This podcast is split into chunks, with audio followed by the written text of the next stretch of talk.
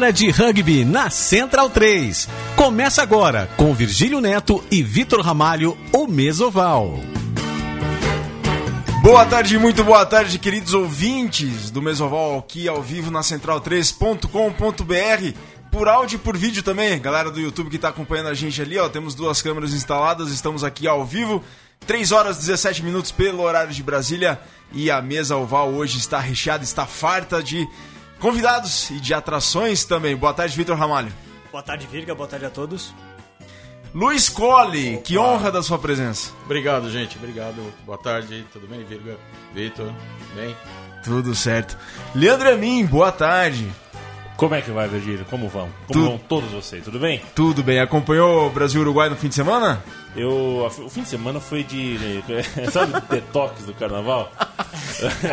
Ficou uma marca do Leandro assim no sofá. Deu pra acompanhar muita coisa. Acho que cumprimos um bom papel, né, Virgílio? Cumprimos um excelente papel, um excelente papel 29 a 33, foi uma derrota por apenas 4 pontos e um avanço tremendo para o rugby nacional. Conosco aqui, vai participar, vai dar uma contribuição, ba- contribuição bacana aqui com, com a mesa oval. Temos o Matias Pinto. Tudo bem, Matias? Filho, demais componentes da mesa. O Matias, que ele é da fronteira ali, Livramento Rivera. Sim, Ele- sou do Doble Chapa, né? Doble Filho- Chapa. Filho, filho de Doble Chapa, já que nasci aqui, mas meu pai nascido e criado ali na fronteira da amizade. Ele torce no futebol pro Fronteira Rivera. Fronteira Rivera, primeira equipe do interior do Uruguai a disputar o, o campeonato profissional do Uruguai. E ô Matias, lá em Rivera temos também a equipe do rugby, são os Arlequines. Isso já, já não conheceu o rugby na fronteira, mas agradeço aí pela, pela novidade. Maravilha, Matias vai estar aqui conosco também hoje. Chico Malta, muito boa tarde. É uma honra a sua presença aqui também, aqui no Mesoval. Boa tarde a todos. E feliz com, com o jogo do Brasil contra o Uruguai aí. Eu não sou nenhum conhecedor como vocês, mas fiquei bem feliz aí com, com a atuação da seleção.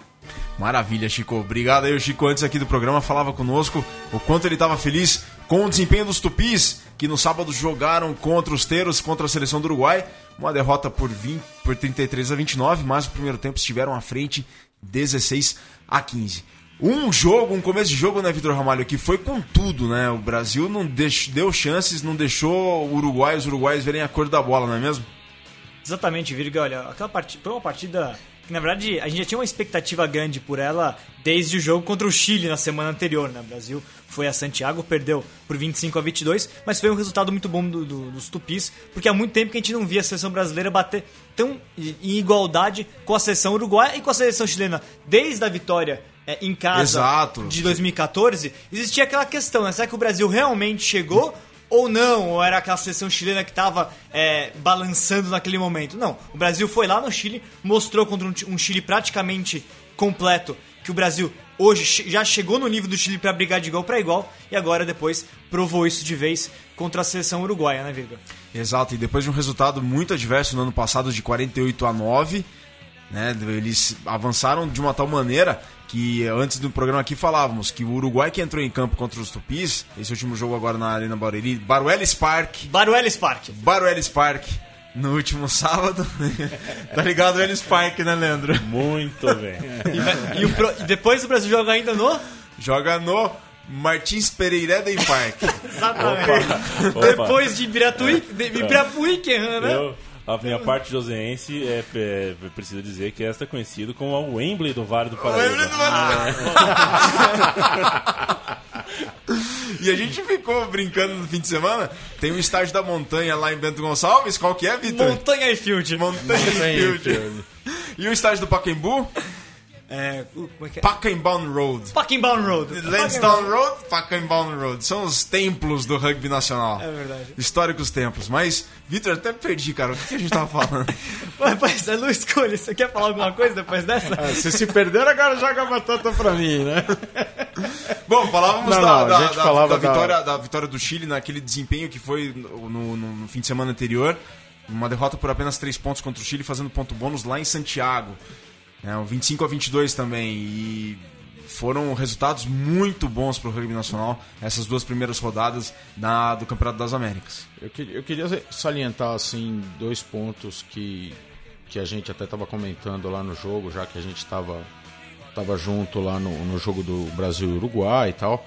É, a gente notou um, um melhorio significativo no, no condicionamento físico da seleção É, brasileira. realmente, né? condicionamento físico O impecável. condicionamento físico da seleção brasileira melhorou vertiginosamente a olhos vistos, né? Parabéns ao Zé e comissão técnica. Exatamente. E, e, e o fôlego novo que alguns reforços da seleção que chegaram para a seleção brasileira eh, trouxeram para a nossa equipe. Né? Os irmãos Sanserri, assim, são um- uma dupla de reforços incríveis que, que chegaram chegaram para o Brasil. Né? Então, eu- são dois pontos que, que eu acho importante a gente salientar. Claro, tem todo o trabalho que o, que o Ambrósio está fazendo com a seleção, que, que, tá, que é muito significativo, mas assim, esses dois pontos assim estão sendo fantásticos, estão dando resultados assim, resultados em pouco tempo para o Brasil, né?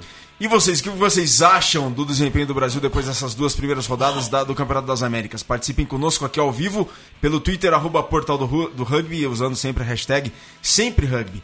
Ah, queremos a sua opinião, manda um abraço, queremos mandar lembrança aqui, manda a sua opinião. Twitter, arroba Portal do Rugby, hashtag Sempre Rugby. Vitor Ramalho.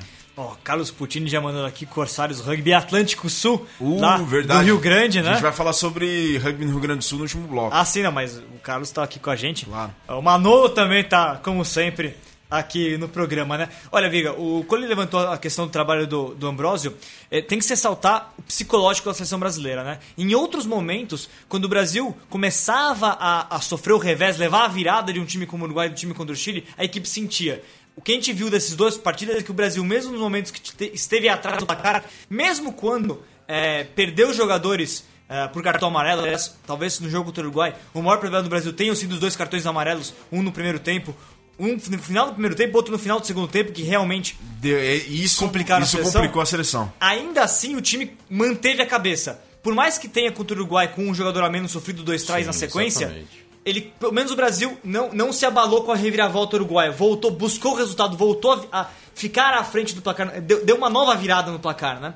E aí acabou perdendo no final com mais um amarelo. Aí também não dá mais pra aguentar. Mas é importante, em termos psicológicos, o Brasil hoje acredita que pode vencer o Uruguai e Chile. Antes não acreditava, antes tinha problemas com isso. E essa, e essa questão de acreditar que pode vencer o Uruguai e Chile, voltando, o Uruguai e Chile, voltando ao jogo do Brasil e Chile na estreia, foi tremenda a mudança de postura da seleção no jogo contra o Chile, que perdeu o primeiro tempo por 20 a 7 Exato. e voltou para o segundo tempo e venceu o segundo tempo por 15 a 5. Eles passaram a atuar, foi nítida a diferença, na, na minha opinião, e conversando com o Vitor, com o Cole depois do, do, do jogo contra o Chile, Exatamente. o Brasil partiu para ser protagonista do jogo. E era faltavam cerca de 10 minutos, não era como era no passado em que não que se aceitava o resultado, mas jogava-se jogava-se de uma maneira mais passiva, não. O Brasil foi pra cima, manteve o Chile no campo de defesa e outra, a posse de bola do Brasil no jogo contra o Chile no segundo tempo foi muito alta.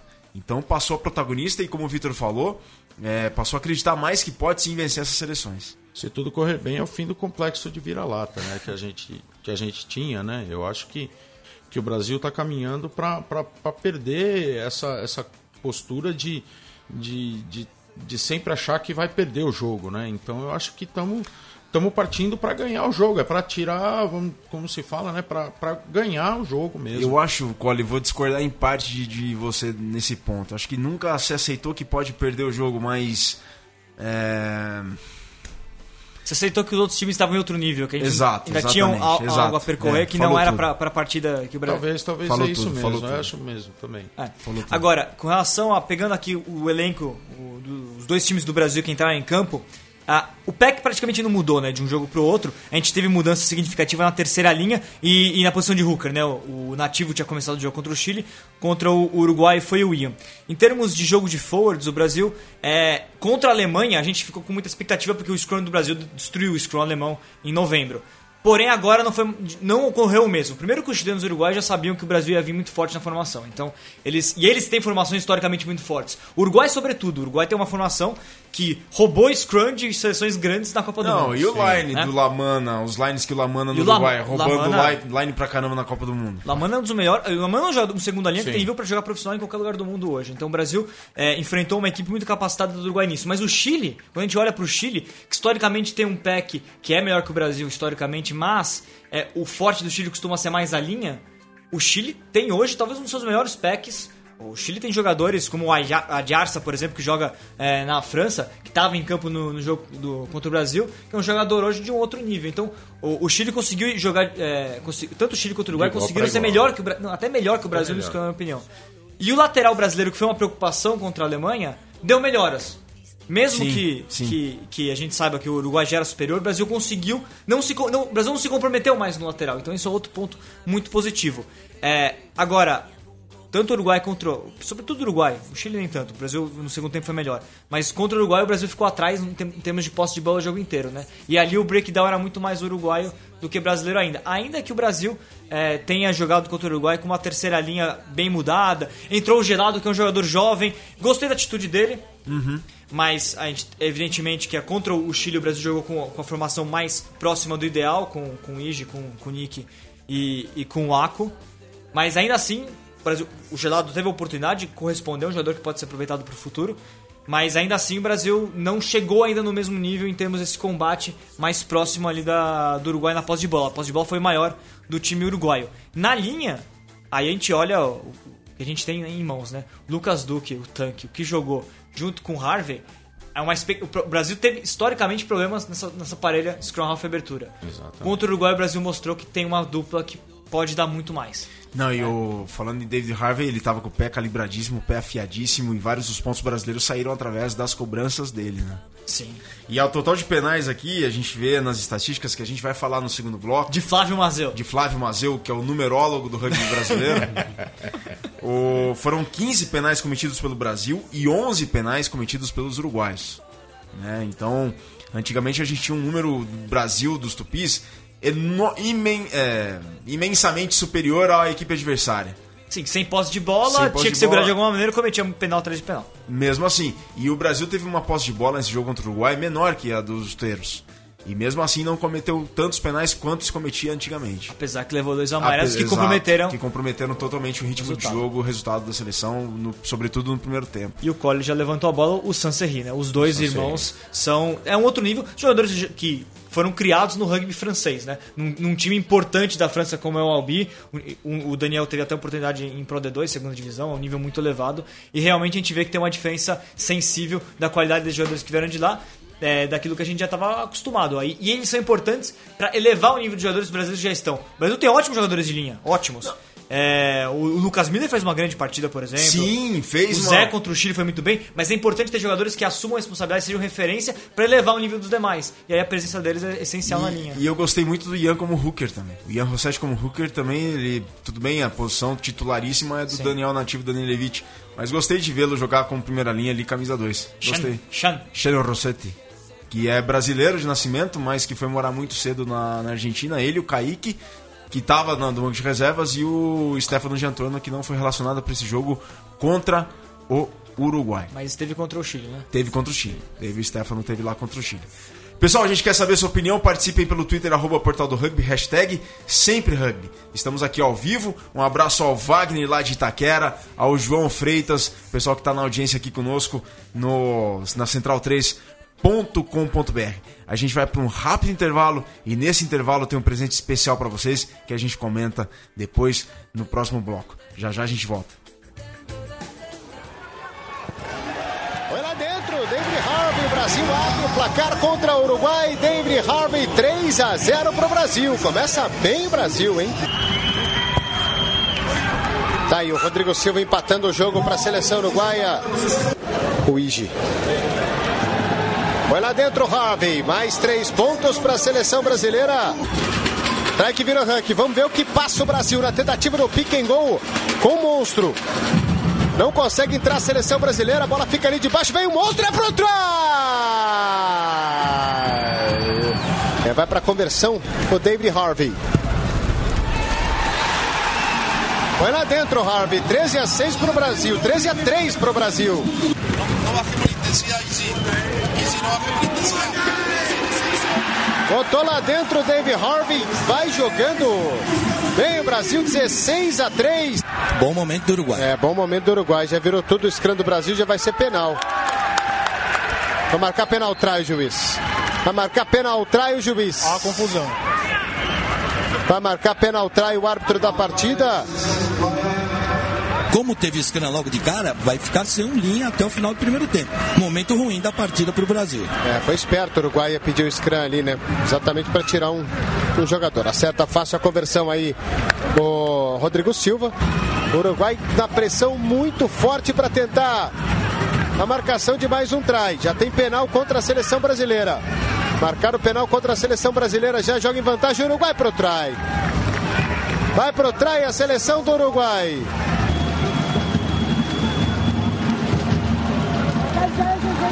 Errou. Errou o Rodrigo Silva. O Brasil continua à frente, 16 a 15. Hora de segurar um pouquinho essa bola para dar uma respirada no final do primeiro tempo, hein? Exato, falta ainda experiência para o Brasil. Tem... O Brasil fez por enquanto um ótimo primeiro tempo contra uma equipe muito forte do outro lado. Tá que os caras gostam. Aqui, aqui não, aqui é Brasil. E acertou o Rodrigo Silva. O Uruguai passa à frente no placar. 18 para o Uruguai, 16 para o Brasil. Vamos ver o chute do Harvey aí que pode dar a... devolver a vantagem para o Brasil. Esse bora aí com o, o Aco. Teco cima do Waco. Tanquinho. Tá por trás da marcação. Cesseguin vai marcar o trai do Brasil. Vai ser trai do Brasil. É trai Brasil em Barueri. Comemoração a lá Milton, jogador da NFL. Verdade, Zé. De volta aqui, segundo bloco da Mesoval pela central3.com.br, ao vivaço aqui pelo YouTube e por áudio também. Estamos em central3.com.br. Um abraço especial a quem nos ouve, a quem nos acompanha. João Freitas, Waldo Tamaguzuco, lá em Caxias do Sul, Franco Garibaldi, Cristina Furlan, Diego do Prado, João Luiz e o Carlos Puccini aqui conosco na Central 3 nesse dia 16 de fevereiro, dia do repórter e dia do Santo Onésimo.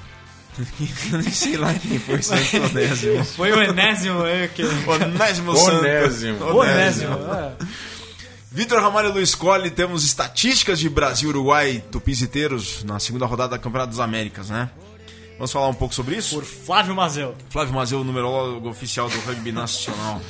A gente já falou aqui dos penais. 15 penais pelos tupis, 11 penais pelos teiros e posse de bola 25% do Brasil, 65% do Uruguai. E os 10% que restaram? É, olha, o Mazeu engoliu. Lateral, bola pra Lateral, fora. bola pra fora. Ou bola fora do Mazeu. Mas, Não, acho que teve, deve ter tido alguma. Hucks vencidos, olha, o número que chama atenção. Hucks vencidos por parte do Brasil, de 19 do, a favor do Brasil, o Brasil venceu 18. Tô lendo direito aqui? Não, é isso mesmo. É isso mesmo? E de 90 Hucks do Uruguai, o Brasil recuperou 4. Né? O Uruguai venceu é, 86 Hucks né, a favor do Uruguai, uma média, um aproveitamento de 88%. Quatro turnovers do Brasil contra um do Uruguai. Sucesso nos chutes, claro. O Brasil foi muito mais eficiente, foi muito mais eficaz. 7 a 3 Rodrigo Silva não estava em uma noite inspirada, que é a abertura da seleção uruguaia. Penais aos postes, 5 para o Brasil, 3 para o Uruguai. Conversões, duas para o Brasil, foram dois trás, contra 5 do Uruguai. E claro, o Uruguai aproveitou as 5 conversões porque fez 5 trás e o Brasil fez dois trás. Algum número que te surpreende aí, Vitor? O Uru- o Uruguai é, só acertou uma conversão. Só acertou né? uma conversão. Exato. É, é isso que é uma coisa que a gente tem que falar, né? O Brasil, de fato, fez um jogo apertado contra o Uruguai, chegou lá, mas olha a diferença, são cinco trás do Uruguai contra dois do Brasil. O Uruguai poderia ter tido um placar muito mais confortável, um jogo muito mais tranquilo, se não tivesse perdido quatro conversões, né? Então, e mais, mais outros penais também, né? Quantos penais foram perdidos pelo Uruguai? A gente, a gente tem? Temos penais perdidos por Foram Uruguai. dois, não é isso? Hum, Dois, dois perdidos. Pois é. Não, é. Não, cinco penais perdidos pro. Cinco penais perdidos pelo Uruguai, não é isso? Foram penais aos postes, três. Não, foram oito. Oito penais. Então, Oito. o Uruguai desperdiçou uma, uma infinidade de chances. E o Uruguai, evidentemente, é uma equipe ainda melhor que o Brasil. É, 11 jogadores titulares jogaram a última Copa do Mundo. E então também tem um lado que a gente tem que ver que o Brasil de fato encostou, mas o Uruguai ainda tem sua superioridade. Era para ter sido um jogo mais tranquilo. É, agora, muito bom ver o Brasil. Primeiro, em termos de lineouts, a gente não sofreu tanto, né? Pode ver pelo o número de Não, o lineouts- line-out estava lindo, né? Foi mais- foi melhor. foi muito o bom. Uruguai teve mais lineouts, mas o Brasil não cedeu seus lineouts pro, pro Uruguai. E, e sobretudo a questão de turnovers, né? Os turnovers do Brasil teve quatro turnovers contra o Uruguai, o Uruguai só um. Então, se o Brasil ainda não consegue um volume de jogo, uma, uma, uma sequência tão grande, a gente viu só 25% de posse de bola, pelo menos no embate do breakdown, e a gente tá falando dessa terceira linha em processo de renovação, entrou gelado, mas é uma base já é, consagrada com o Ige, o, o Waco tá ali. É, o Brasil já está mostrando que tem condições de impor pressão nesse contra-arranque o Uruguai. Ganhou, ganhou bola, pôs uma, pôs uma pressão na saída do Uruguai, e a saída do Uruguai também não estava muito boa, né? Porque o Uruguai, a quantidade de nocons que o Uruguai deu na partida foi imensa também. O Uruguai tava com a bola na mão do Uruguai estava queimando, né? Mas a pressão brasileira é Aí importante. é um, é um outro ponto que eu, que eu gostaria de falar também, é que, que, que entra naquilo que o Vitor falou do, do psicológico do Brasil, né? O Brasil ele melhorou muito também é, nessa parte desses erros causados pelo psicológico. Né? O Brasil, a gente viu o Brasil jo- jogando há um ano atrás, há um ano e meio atrás, ele errava muito em Nocon, muitos penais. E a gente viu aqui, a gente estava até comentando aqui, né? 15 penais que o Brasil cometeu e 11 que o Uruguai que o Uruguai cometeu também. Então, assim, a gente tá tá tá buscando um jogo melhor nesse nesse psicológico aí também, né? Então, eu acho que que a gente tá tá melhorando nisso também, né? Não, sem dúvida alguma. Melhora, melhora é evidente, né? E é o trabalho do, do, do, do, do Ambrósio nisso, né? Eu, eu acho que é, que é o trabalho da equipe técnica que, o- que, o, que o Ambrósio tá, tá fazendo no- no- na galera lá, né? E tem um detalhe. Com pouco trabalho de uma psicóloga esportiva. Não, sim, claro, com certeza. Com Pouco certeza. trabalho. Com certeza, óbvio. Agora é o seguinte, ah, um abraço aqui também pro Rafael Sanguinete lá de Recife, no Pernambuco, que tá aqui na sintonia da Mesoval, assim como o Rogério Barbosa lá no Anchieta, em Porto Alegre, que tá nos escutando na Mesoval. Uma coisa que me chamou muito a atenção último, na última sexta-feira foi a presença do público, a presença dos torcedores e o barulho e a, e a, e a presença que os torcedores se fizeram valer naquele jogo dos Tupis contra os Teiros. Na opinião de vocês e do nosso ouvinte, vocês acham que a torcida na sexta-feira fez a diferença? Sobretudo aquela charanga lá, aquela, aquela bateria que fez presença ali. Acredita que o Brasil sentiu a firmeza da, da- da presença da torcida e o Uruguai sentiu um pouco por, em função da jogar fora de casa? O Brasil se, va- se fez valer também, o placar ajudou a ser construído pelo fator casa? Eu não creio que, que tenha feito efeito no Uruguai, entendeu? Mas eu acho assim que pro Brasil acho que foi bacana. Eu acho que tenha feito, tenha feito efeito no, no Brasil. Eu acho que e outra me surpreendeu ter aquela quantidade de torcida pelo que a gente tem tem acompanhado no, Uma sexta-noite, últimos- né? Uma sexta-noite, eh, São Paulo, eh, Ir pra Barueri na sexta-noite. véspera de carnaval, né? Então, é, né? Eu acho que Pós-carnaval. pós-carnaval, né? Eu acho que, que que eu acho que foi foi uma coisa surpreendente, quase 3 mil pessoas. Então acho que foi bacana. Eu acho que foi O, o importante, surpreendeu legal. o importante para mim com relação à torcida é a gente criar o hábito de. de. de criar, de, na verdade, de criar uma cultura de, de torcida de rugby dentro do. Pelo menos em São Paulo, que a gente tem mais eventos aqui, né? É, uma coisa a gente. A gente conseguir colocar 10 mil pessoas no Pacaembu, num evento que teve muita divulgação e se tornou de alguma maneira uma curiosidade. Todo mundo ficou sabendo que ia ter, então compareceu. A outra é conseguir uma sequência, criar o hábito das pessoas irem aos jogos de rugby, de criar uma cultura em cima daquilo, de inclusive criar certa, inclusive tradições dentro do evento, né? Se você sa- saber o que você pode esperar, o que vou a um jogo dos Tupis, o que eu espero do jogo? Então, vai ter é, a CBRU fazendo tal, tal, tal ação, a, a torcida costuma fazer tal, tal e tal coisa, enfim. Criar um, um- hábito, criar uma cultura que a gente não tem. A gente não tinha isso, a gente não, não, tem, não sabe o que esperar, não sabia há pouco tempo atrás o que esperar de um jogo. É, primeiro porque o Brasil jogava muito pouco no- em, em casa, né? E depois que raramente jogava no estádio, com estrutura, etc. Então é o começo de criar uma cultura de ir ao estádio ver rugby, né? Com as suas particularidades. Exato. Próxima rodada é a terceira rodada da- do Campeonato das Américas, America's Rugby Championship. O Brasil viajou, já está lá a caminho de Langford, na ilha de Vancouver, na Colômbia Britânica, no Canadá. Brasil joga contra a seleção canadense. A outra história, outro papo, Canadá.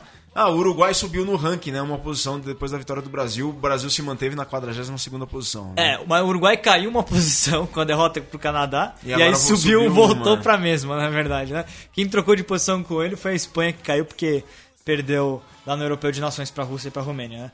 É, o Canadá é uma seleção em completa renovação, né? A gente viu que o Canadá praticamente não conta com jogadores atuando no exterior, é uma, uma equipe nova, basicamente apostando é, em dar rodagem para jovens talentos que atuam no rugby canadense. Ainda assim, é um rugby muito superior ao nosso, então a tendência é uma vitória tranquila do Canadá. Mas o Canadá não vem bem, na verdade, viu, Virga? Se você olhar Não, né? perdeu, Canadá, perdeu para os Estados Unidos agora no- no- na rodada passada, né? teve os seus lampejos. O Canadá vem formando um, um jogo de linha muito bom, né? É, isso, é, de alguma maneira, ligado ao desenvolvimento forte dos Sevens por lá. Mas o físico canadense mesmo não impressiona pelo aquilo que é historicamente, o, o- fisicamente, as seleções canadenses. O- a seleção atual não se impõe tanto. E a tendência é o Canadá vencer sim. Mas eu não. Olhando o Canadá no torneio, eu não gosto muito do time canadense, não. Acho que, que dá pro Brasil, em alguns momentos, ter seus lampejos no jogo, sim. Claro, e ainda mais que não é a seleção principal do Canadá, né? Tá longe de ser a seleção principal do Canadá. Eu, o Cogueto hoje publicou uma foto deles no aeroporto de Toronto, fazendo a conexão pra Vancouver, né? E era uma, uma nevada só, né? Era uma foto do aeroporto lá, o, o avião da Air Canada todo branco, assim.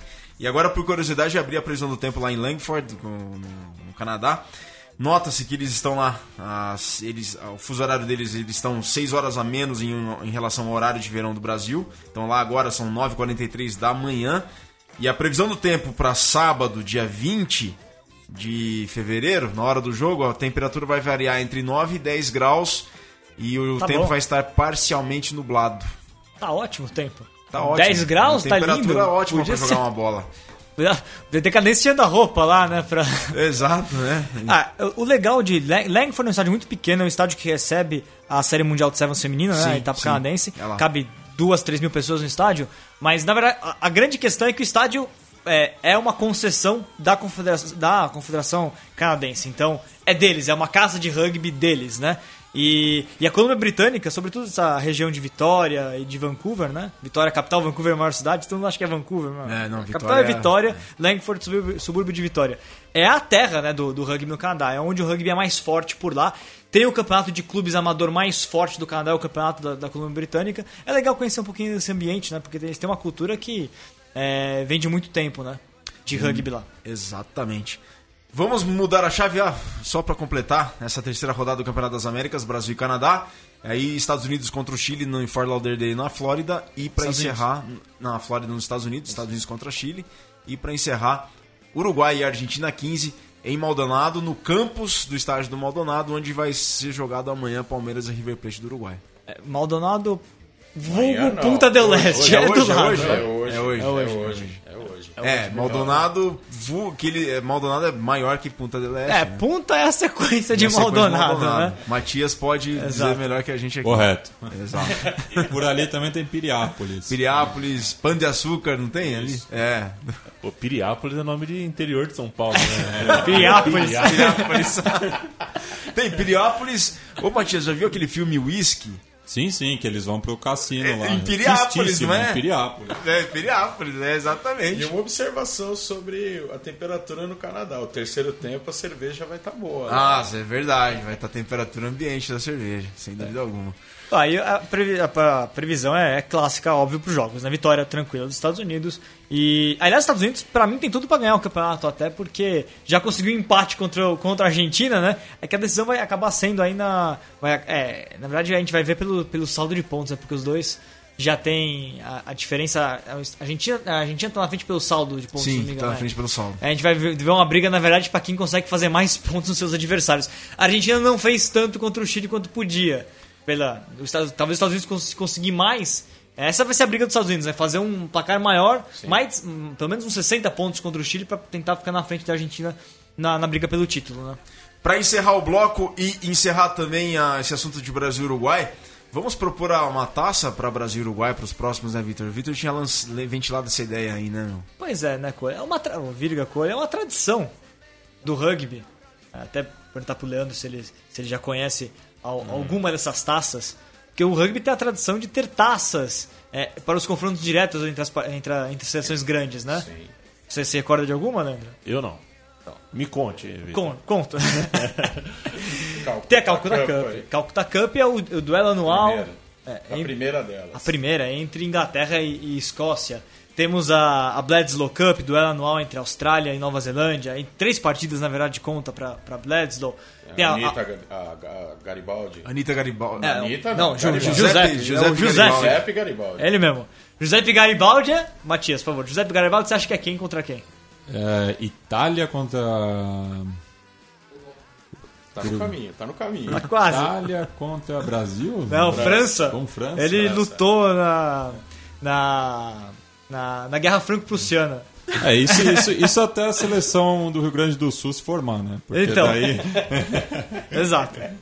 Enfim, tem, é uma tradição do rugby dar nomes para jogos entre os países e oferecer uma taça. Eu acho que tá mais do que na hora da gente ter uma, uma taça para Brasil, Uruguai, Brasil e Chile, porque antes não valia a pena porque você tinha uma clara diferença entre os times. O Uruguai ia ganhar, o Chile ia ganhar, então não tinha muita competição. Agora não, o Brasil chegou. Eu acho que valeria a pena a gente é, esquentar o confronto uma taça especial. Aí o nome a gente pode discutir por alguns programas quais seriam os nomes mais legais. Eu tinha sugerido Taça Rio Branco. Copa Rio Branco. Tá Brasil, recuperado o futebol. Uruguai. É. Porque o Brasil e o Uruguai no futebol disputavam a Copa Rio Branco. Ah, era a Copa Rio Branco? Era a Copa Rio Branco. Eu... Ó, Viga. Ah, é eu não sabia. Eu pensei que era a Taça do Atlântico. Não, aquela não. que o Rivelino desce a escada do Maracanã lá de bunda. Não, Não era era Copa, Copa Copa, Rio Branco. Copa Rio Branco, é porque Rio Branco era. Rio Foi, Branco foi, foi um importante. né? Foi um Pode ser, pode ser taça cisplatina, né? Taça Cisplatina. Não, aí. Mas ah, eu, Ah, esse cisplatina nome- seria um termo negativo para os uruguaios ou não? Não, porque é, co- era conhecido. É, Cisplatina é, é- é República Oriental do Uruguai. Sim. E Cisplatina do outro lado do prato. Deste daqui, né? É, É. não sei. É verdade. Mas é, são, são possibilidades legais a gente, da gente discutir, né? Quais os nomes para o Brasil e Uruguai, para Brasil contra Chile, para Brasil contra Paraguai. Exato. Vamos para- O Brasil e Chile, a gente pode lançar mão pro Manolo também. Fazer Taça um- Taça. Lá, lá, na, lá na fronteira tem o. Foi escrito o Martim Fierro, né? Que é, É o grande verdade. poema épico. E daí já podia fazer um triangular entre Brasil, Argentina e Uruguai. Tá certo que a Argentina É, ia não, ganhar então o, não. o triangular. Deixa Brasil e Uruguai. É, o, o General San Martín nasceu ali na fronteira com o Brasil. É uma Também. cidade é, é, que a cidade do lado do Brasil é Itaqui. Rio Grande do Sul, eu não me lembro agora o nome da cidade do Uruguai, mas San Martín da cidade Da da Argentina. Argentina, é. Mas San Martín Ali nasceu perto ali. de São Borja, né? São- pertinho de São Borja, exato. Vou lembrar esse nome da cidade aí.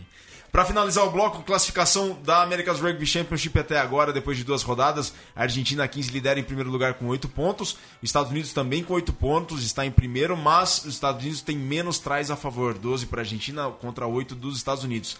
Canadá em terceiro com 5 pontos, mesmo número de pontos que o Uruguai. Só que a o hum, pela peraí, o o Canadá tem menos trás contra em relação. O Canadá tem menos trás contra em relação ao Uruguai. Chile em quinto e Brasil em sexto, em sexto lugar. O Chile em quinto com quatro pontos e o Brasil em sexto com dois.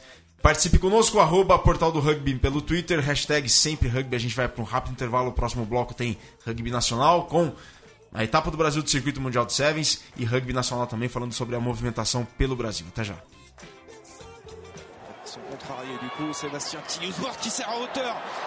Oh, il est passé. Drew Mitchell qui est passé car il la plaquage. Oh, le festival. Quelle action Oh, Oh, Le numéro de Drew Mitchell Quel essai fantastique de l'ailier de Toulon? Il a battu trois défenseurs sur cette action et il inscrit le deuxième essai de Toulon à 10 minutes de la fin de cette finale. Nouveau break pour les Rouges et Noirs, 24 à 18. Voilà, il vient donner le, le sourire de nombreux joueurs toulonnais qui croient maintenant en leur euh, troisième étoile, forcément à, à 10 minutes du terme de cette rencontre. Regardez cette touche. Ballon porté d'abord euh, en tout début euh, d'alignement pour fixer un maximum de défenseurs. C'est Pouloudia, le, talonneur, qui est bien seul face à, Sébastien Tillesbord et Drew Mitchell qui vient avec une course, un angle de course parfait dans l'intervalle et qui fait parler ensuite euh, sa classe, les jambes, les appuis, l'appui extérieur à la prise de balle, externe, inter, la position du corps aussi, l'attitude, on est toujours vers l'avant. Les grands joueurs répondent toujours lors des grands matchs. C'est Bernard Laporte qui signalait ça après la demi-finale en référence à l'essai de Brian Abana. Cette fois-ci, c'est un autre ailier. Il est australien et pas sud-africain. C'est Drew Mitchell qui marque un essai ô combien important parce qu'il donne 6 points d'avance Toulon. Et si Alfpeni transforme, il mettrait clairement à plus d'un essai transformé d'écart à 10 minutes de la fin du match. Et ça commencerait à ressembler à une troisième étoile consécutive sur le maillot toulonnais. Et voilà une pénalité aux 50 mètres pour Julien Dupuis.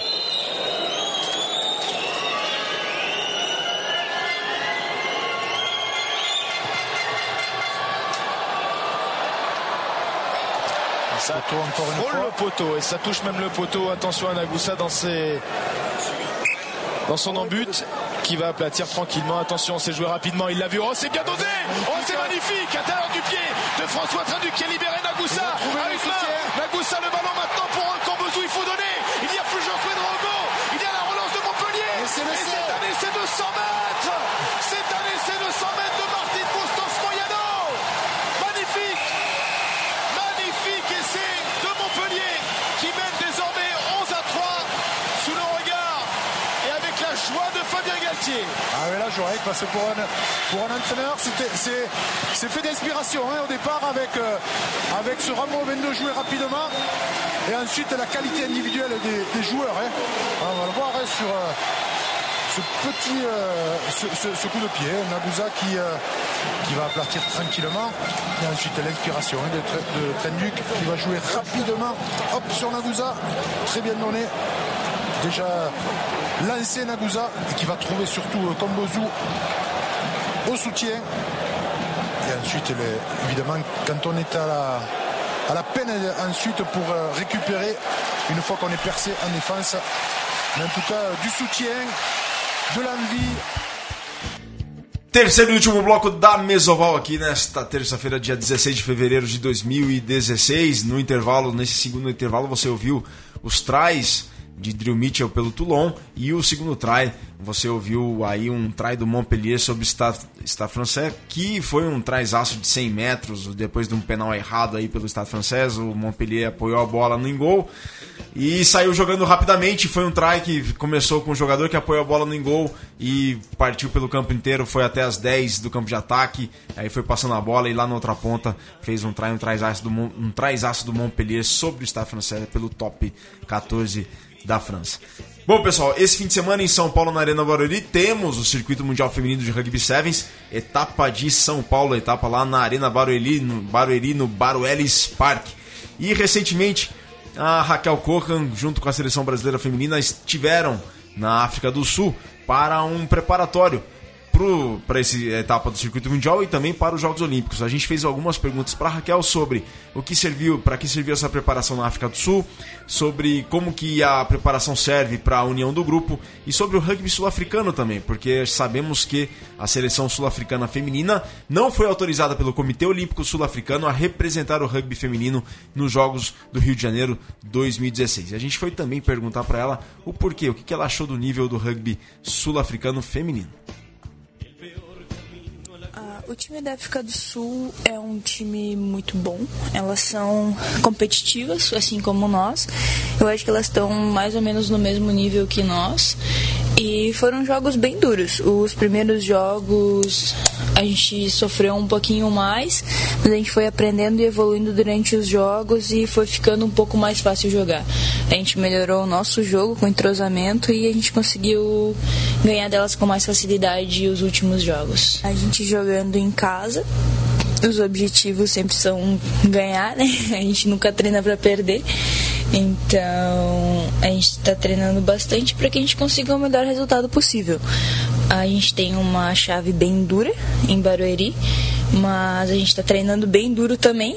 A gente está treinando no carnaval agora. A gente foi para a África do Sul, fez esse camp, jogou bastante com elas lá. Agora aqui no camp a gente vai jogar também com a França para treinar um pouquinho mais, para chegar e conseguir o melhor resultado possível em Barueri. A gente quer fazer bonito em casa. O camp na África do Sul foi muito bom para a gente poder colocar em prática o que a gente estava treinando aqui, para a gente poder colocar contra um outro time o nosso plano de jogo e ver o que está funcionando e o que a gente precisa melhorar para a gente estar tá melhor para jogar a etapa do WRC em Barueri e também estar tá se preparando para as Olimpíadas. Segunda etapa do Circuito Mundial Feminino neste fim de semana na Arena Barueri, Baruelis Park. Sábado e domingo, jogos o dia todo. O Brasil está no grupo C com Inglaterra, França e Japão. No grupo A estão australianas, canadenses, fijianas e irlandesas. E no grupo B, russas, neozelandesas, espanholas e norte-americanas. Vitor Ramalho, promessa de ver as Yaras fazerem bonito nessa etapa do circuito mundial? As Yaras barra Tupis. É. é. Olha, o Brasil tem um grupo interessante. É, vai ser muito difícil jogos contra a Inglaterra e contra a França, evidentemente. Inglaterra e França são seleções muito fortes, vão brigar por medalha nos Jogos Olímpicos. E... Mas o Brasil caiu contra o Japão. O Japão é uma seleção mais acessível para o time brasileiro, apesar do Brasil é, não ter conseguido classificação como uma seleção central do circuito feminino para essa temporada. É, a primeira etapa em Dubai foi boa do Brasil. Sim, foi boa. Né? O Brasil mostrou Muito evolução. Boa. Então, contra o Japão em casa, a chance de pelo menos sair com uma vitória da primeira fase é grande. E aí, aí vai depender do saldo. Então, contra a Inglaterra e contra a França, o mais próximo possível que o Brasil conseguir jogar melhor, o, o menor possível do placar, é melhor o Brasil, porque o Brasil tá aí, sim passa a ter chance de se classificar com uma, uma das duas terceiras melhores colocadas. Né? Lembrando, são três grupos, então os dois primeiros de cada grupo, mais dois melhores terceiros, avançam para as quartas de final. final. Então o Brasil tem chance sim, ganhar bem do Japão, se impor contra o Japão e, e, fazer jogos próximos, parelhos, com o apoio da torcida contra a França e contra a Inglaterra, como já fez, né? Já fez no passado jogos mais apertados contra esses times. O, a torcida que vai ter o apoio do Vitor Silvério, lá do Brutus Garça Rugby, lá em Garça, no interior de São Paulo, que vai ter também o apoio do Jeff The Hooker, lá de Caxias do Sul, e também vai ter o apoio do Rubens Jeff. Guilherme, lá de Suzano, vão estar na torcida também. E claro, a torcida contará com a presença de Louis Wilhelm Cole. Né, Luiz? Com certeza, com certeza. Luiz Wilhelm. Ludwig Wilhelm. Ludwig, Ludwig Wilhelm, é. Louis William Cole. Cole, vai estar tá lá, presente? Vou, vou estar tá lá, vou estar tá lá. Baruelis Park, sábado, domingo? Baruelis, sábado, sábado talvez não, mas domingo estarei lá com certeza. Perfeitamente, pessoal. Então, ó, final de semana, apoiar a seleção feminina, Yaras Barra Tupis. Jogos sábado e domingo o dia todo. Aparecer lá 10 da manhã no sábado, 4 da tarde no sábado, vai ter jogo pelo domingo, no domingo também. Uma festa do rugby mundial aqui no Brasil, na Arena Barueri, em Baruelis Park. E o convite, né, Virgil? É, são as jogadoras que, que devem é, estar mesmo. nos Jogos Olímpicos, né? A gente está vendo uma prévia dos Jogos Olímpicos. Aliás, os próprios times que estarão em campo são praticamente os mesmos que jogarão os Jogos Olímpicos no Rio de Janeiro. Uma prévia em São Paulo, então o pessoal tem que comparecer. Passando rapidinho os grupos, grupo A, Austrália e Canadá, vai ser um duelo sensacional que pode, inclusive, ser é, se, talvez final olímpica, se não final olímpica, sim, lesão sim. de bronze olímpico, enfim, semifinal olímpica, é um jogo desse nível.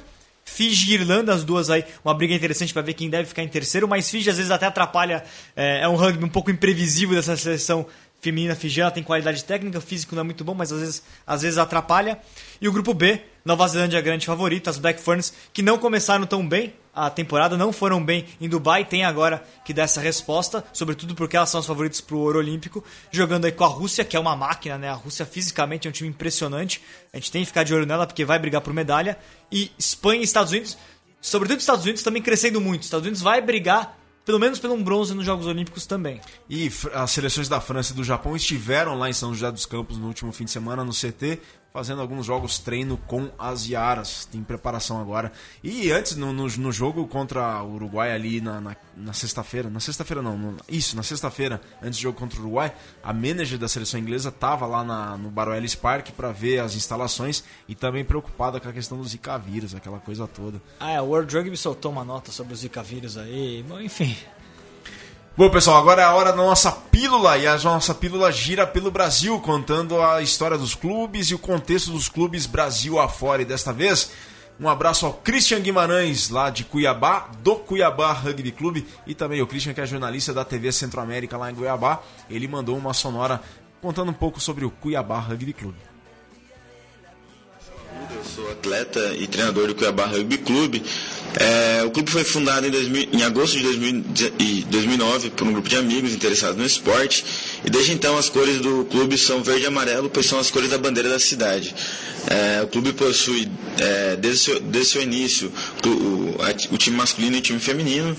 E atualmente a gente tem é, umas 60 pessoas envolvidas diretamente no clube, entre atletas masculino e feminino, e mais umas 10 pessoas envolvidas com a diretoria, na organização de eventos, etc. O as principais títulos do Cuiabá Rugby Clube foi que em, é, em 2013 a equipe masculina participou do BR Sevens e foi uma revelação, chegando na sexta colocação, na frente de muitos clubes grandes do Brasil. É, a- o masculino também foi campeão do PEC Sevens, que é o Centro-Oeste Rugby Sevens, em 2012 2013, foi campeão da Taça Pantanal de Rugby 15 em 2014 2015, e com isso a gente conseguiu. Com a- Taça Pantanal a gente consegue participar da final da Copa Brasil Central de Rugby 15. E o Cuiabá Rugby foi vice-campeão em três edições. É, a equipe feminina nunca foi é, participou do PEC Sevens, nunca foi campeã, mas já conseguiu ser vice-campeã duas vezes também. A categoria de base ainda não existe, mas estamos em formação, logo vai ter.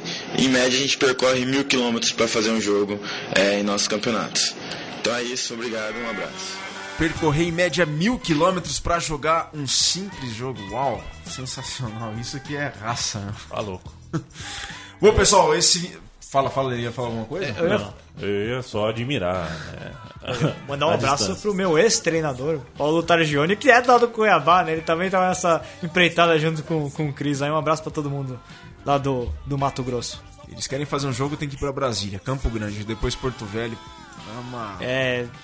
Tá numa meiuca ali. Tem que gostar, cara. Tem que gostar. E tem, Tem que tirar o chapéu bastante. pra doação que eles têm pra conseguir jogar rugby. Neste sábado temos Taça Lucas Mariusa, né, Vitor? Em homenagem ao Luquinhas Mariusa, que faleceu ano passado, né? É, exatamente, né? O Farrapos lançou essa iniciativa é, extremamente positivo, né? Nesse esquenta pra temporada, né? É, homenagear o Luquinhas, né, Colha? Sim, é isso aí. É, Luquinhas que foi colaborador do portal do rugby, inclusive. Exato. Então, ó, dia 20 de fevereiro, lá no Montanha Field, no estádio da Montanha. Montanha Field. Montanha Montanha Field. Field. Estádio da Montanha Bento Gonçalves, das 10 às 8 da noite. Equipes participantes: Farrapos, Brumers, Novo Hamburgo, Charrua, Caxias, que é a equipe da Ser É ex- Caxias, é o ex-Valkyrians. ex-Valkyrians, e Universitário de Santa Maria. Vai ser na, tanto no Rugby 15 adulto quanto no Seven juvenil. Tempo no jogo de adulto, dois tempos de 18 minutos. Tempo do jogo juvenil, dois tempos de 7 minutos. Primeiro jogo às 10 horas começa com Farrapos contra Caxias. Na sequência, Charrua contra Brum- Brumers no juvenil. E no adulto, o primeiro jogo começa às 10h40. Farrapos contra Boomers. Parabéns ao Farrapos aí pela iniciativa, em homenagem ao Lucas Mariusa. E a taça do torneio, desse torneio no sábado, dia 20, vai ser entregue pelo pai do Lucas Mariusa, o seu Gil Mariusa. Seis nações. Luiz Cole. Seis nações da Europa. Que jogos tivemos neste fim de semana? Tivemos França e Irlanda, né? Uma pintura de jogo. O trai do, do Medar no final decidindo, Trai né? do Medar. Salvando a França. Salvando a França uma derrota em casa, né? empolgando a, a, a torcida no, no, no final do jogo.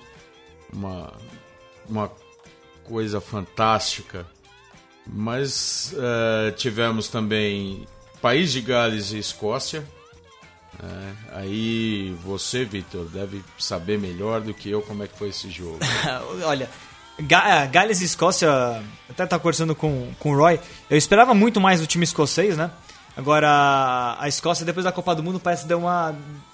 Você esperava que a Escócia desse um salto Desse de qualidade ainda não deu. Mas é, Gales venceu, Gales pra mim se coloca talvez como o favorito pro Six Nations, vai ter o jogo mais importante depois contra a Inglaterra fora de casa. Mas foi um jogo interessante, bem movimentado, ainda um pouquinho ortodoxo de Gales, poderia se soltar um pouco mais, mas a gente viu boas atuações aí do, do Jamie Roberts, do George North, é, mostrando a qualidade da linha, da linha galesa. Faltou um pouco mais para a Escócia é, chegar lá, né? E tivemos ainda o Itália 9 e Inglaterra 40. Inglaterra, Inglaterra, é.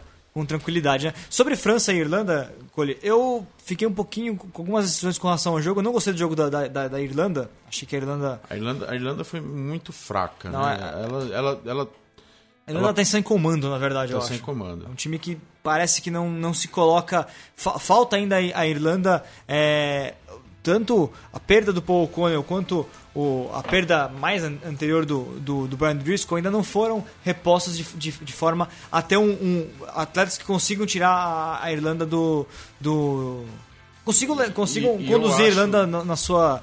é, quando o- a situação está mais E complicada. eu né? acho que o Johnny Sexton ainda não, não está fazendo efeito. A volta dele pro Leinster não está tendo efeito ainda na carreira dele. Essa volta dele pro, pro, pro Leinster ainda. né? Então eu acho que, que tá, tá. Eles estão muito desorganizados. Assim como a França está desorganizada ainda. Mas né? pelo menos a França ganhou duas. Aí, e no jogo anterior, né, Cole? Até o Carlos Putini falou pra gente. É... E vitória francesa no aperto contra a Itália. e mas tem foi. a questão do Paris, né? O que você acha da questão do Paris? Deveria ter dropado ou não? Lógico que não, né? Lógico que não, né? Eu acho que faltou um pouco de, Bom de senso. confiança. De bom senso, né? Confiança. Eu acho que se ele tá com a bola, se eles estão com a bola, eles estão perdendo, ele está com a bola, eu acho que ele não tem que chutar. Não é ele que chuta.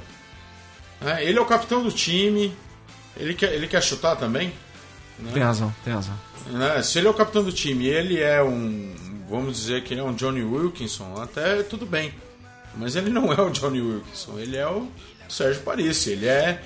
Ele é um Faltou- carregador de piano, É, tudo faltou, bem, mas. faltou confiança nos, nos demais jogadores. Sobretudo na entrada do abertura, o Raimona, que nunca inspirou confiança, mas na hora que ele tá lá, que é pra dropar, né, talvez era hora de confiar, né?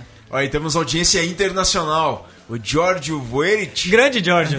tá aqui, ó. Opa! Mandou, mandou Twitter Central 3. Estou assistindo ao vivo aqui na Itália Mesoval. Parabéns por tudo. Abraços, Giorgio. Aqui o Chico Aê. Volta passou aqui pra gente. Que escreve sempre nossos artigos sobre o Eccellenza italiano. O Echeleza é italiano. ele, Giorgio Voerit. Valeu, Giorgio. Obrigado pela audiência aqui conosco. Aqui pela Central 3. Mas é isso, um começo de Six Nations ainda com mais dúvidas do que certezas com relação às equipes. Né? Gales, eu acho que, que é, de todos, Gales e Inglaterra, evidentemente, ganharam as duas. É, é, as Gales empatou a primeira, né? ganhou a segunda. São os dois times que se portaram melhor. A França ainda com muitos problemas, mas é um momento de reconstrução da parte do Guinovés, né? A França, a Irlanda de fato falta um pouco mais de comando, o time não conseguiu se recuperar da, da frustração da, Da- da, da- eliminação, né? Não, da eliminação, Da Copa do Mundo, do né? E, e a Escócia decepcionando. A Escócia era o time que era pra estar voando agora, sobretudo com os demais times. Nenhum deles é em alta em termos de Copa do Mundo, quando a gente olha para o que aconteceu no Mundial. Era pra estar voando e não está, né? E a Itália é a decepção que a gente já esperava. A Itália E não. outra, né? não- A Inglaterra também eh, tem a, tem a questão de, de o que o Ed Jones está fazendo Sim. com a Inglaterra. Eu acho que a Inglaterra deveria estar um pouco melhor também. Ela sofreu para começar a engrenar para ganhar da Itália. Eu acho que ela É. ela, ela deveria ter ela deveria ter mais ter tido mais facilidade contra a Itália do que ela teve. É o rugby pragmático do Ed Jones, é o rugby resultado dele. E, enfim, pelo menos deu, deu efeito no começo. Ainda sobre a Itália, o único ponto positivo foi mal da Itália, né? Porque o time não jogou bem entre os dois jogos.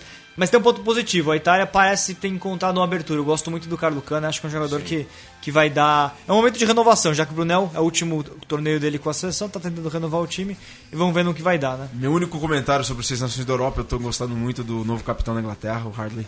Tenho gostado muito dele como capitão. Pelo menos dois jogos, mas tenho gostado. E Virga ainda teve, só pra por anotar aqui, Six Nations feminino, que é parte das eliminatórias para a Copa do Mundo feminina, rolando também. A França está dominando. Tem uma hooker, a capitã da França, é, Gaëlle Mignon, sensacional jogadora, fez try na vitória contra a Irlanda, é, tira o chapéu. É difícil a gente conseguir acompanhar um campeonato feminino, mas eu sempre tento acompanhar porque eu acho muito importante esse. esse da, da, dessa- da mesma importância que a gente dá pro Sim, masculino, sim, dá claro, pro sem dúvida. feminino. E ainda mais de 15. E a França tem uma jogadora icônica, sensacional, aliás, um tipo de jogador que falta para outros times hoje. É uma líder real. A, a Gaëlle Mignon fez try, o jogador camisa 2, foi lá, fez try, ganhou, garantiu a vitória contra a Irlanda. E no Europeu de Nações, Six Nations B, a Geórgia tá ganhando aí pra alegria do Dubar. Quanto foi Portugal? É, precisa puxar Só ra- pra aqui rapidinho pro- aqui. É, foi Portugal 3, Geórgia 29, Vit- a Geórgia conseguiu ponto bônus. Outros jogos, a Rússia 46 a 20 contra a Alemanha. E, e a Espanha 18, Romênia 21. Uh. A Espanha quase ganhou, finalzinho cedeu o penal, a Romênia acabou virando o jogo. E a Espanha caiu no ranking mundial. Exato. Seis nações voltam, não neste fim de semana, mas no outro, no fim de semana do dia 26 e 27 de fevereiro. País de Gales contra a França, Itália contra a Escócia e Inglaterra contra a Irlanda. Este foi o Central 3, número 4, 16 de fevereiro de 2016. Vitor Ramalho, considerações finais. Pessoal, por favor, compareçam. Vamos ver a prévia, o aquece dos Jogos Olímpicos que a gente tem aqui na Arena Barueri. Vamos lotar a arena, prestigiar as melhores do mundo e apoiar as tupis. Luiz Colli, considerações finais. Vamos, vamos, vamos ao Baruelis Park assistir a, a trupe feminina. Vamos apoiar a seleção feminina no, no Super Sevens e vamos no outro fim de semana apoiar a seleção brasileira também lá no Baruelis Park, 27 de Dia 27. 27 Brasil e Estados Unidos lá. Brasil e Estados Unidos, lá no Baruelis Park também. Matias Pinto, obrigado pela presença, valeu pela colaboração e participação aqui conosco. Obrigado pelo, pelo convite e tamo aí de olho na, na Mesoval. Maravilha, De valeu. ouvido, na verdade. De ouvido. Chico Moto, valeu. Valeu, eu fiquei aqui imaginando como pode ser uma partida de rugby entre Rússia e Alemanha. Meu Deus do céu. Foi bom o jogo. Ó, na- na- na- Foi bom. Foi bom, teve, teve a, na- Já na- leu a campanha de Copa Mundo, 1812 né? na Rússia? Aquele livro do Clausewitz? Pá, pode crer, é verdade, eu lembrei disso agora. mano. Rugby russo é forte na Sibéria. Krasnoyarsk é a capital do rugby russo. É mesmo. É, o Portugal jogou em Novosibirsk, né? Na, na eliminatória lá. Foi o dia mais Por- quente É, da Kras- história. Foi. Krasnoyarsk mesmo, não foi? Krasno- Krasnoyarsk? É, o Uruguai jogou em Krasnoyarsk lá. Ah, sim, não. é O, o Uva tinha falado Novo, Novosibirsk, enfim. enfim. É do lado ali. Do lado, tá na Sibéria. De mil quilômetros apenas de diferença. Leandro e a mim, até semana que vem. Até semana Ah, que vem. programação. Hoje tem quem tem aqui no Hoje- Central 3. É, vamos ouvir às 21 horas ao vivo no programa do Thunderbird, do Thunder Radio Show. José Trajano vem aqui. E estaremos aqui, estarei nesse velho e querido banco aqui onde você me vê neste momento. É, estão todos convidados a ouvir e você está convidado aí comigo numa lanchonete escocesa agora. Grande piada, né? Qual que é? Não, quando- sem merchan, mas é só pra lembrar. Tem um- tem um Assista, filme- assista o Clube da Lua. Assista É o o Clube filme da do Clube Lua. da Lua. Exatamente. Luna de Avejaneda é o título em espanhol. Valeu, pessoal. Uma boa tarde. Valeu, Mesoval. Volta semana que vem, terça-feira, sempre na hora do rugby 15 15 comandante de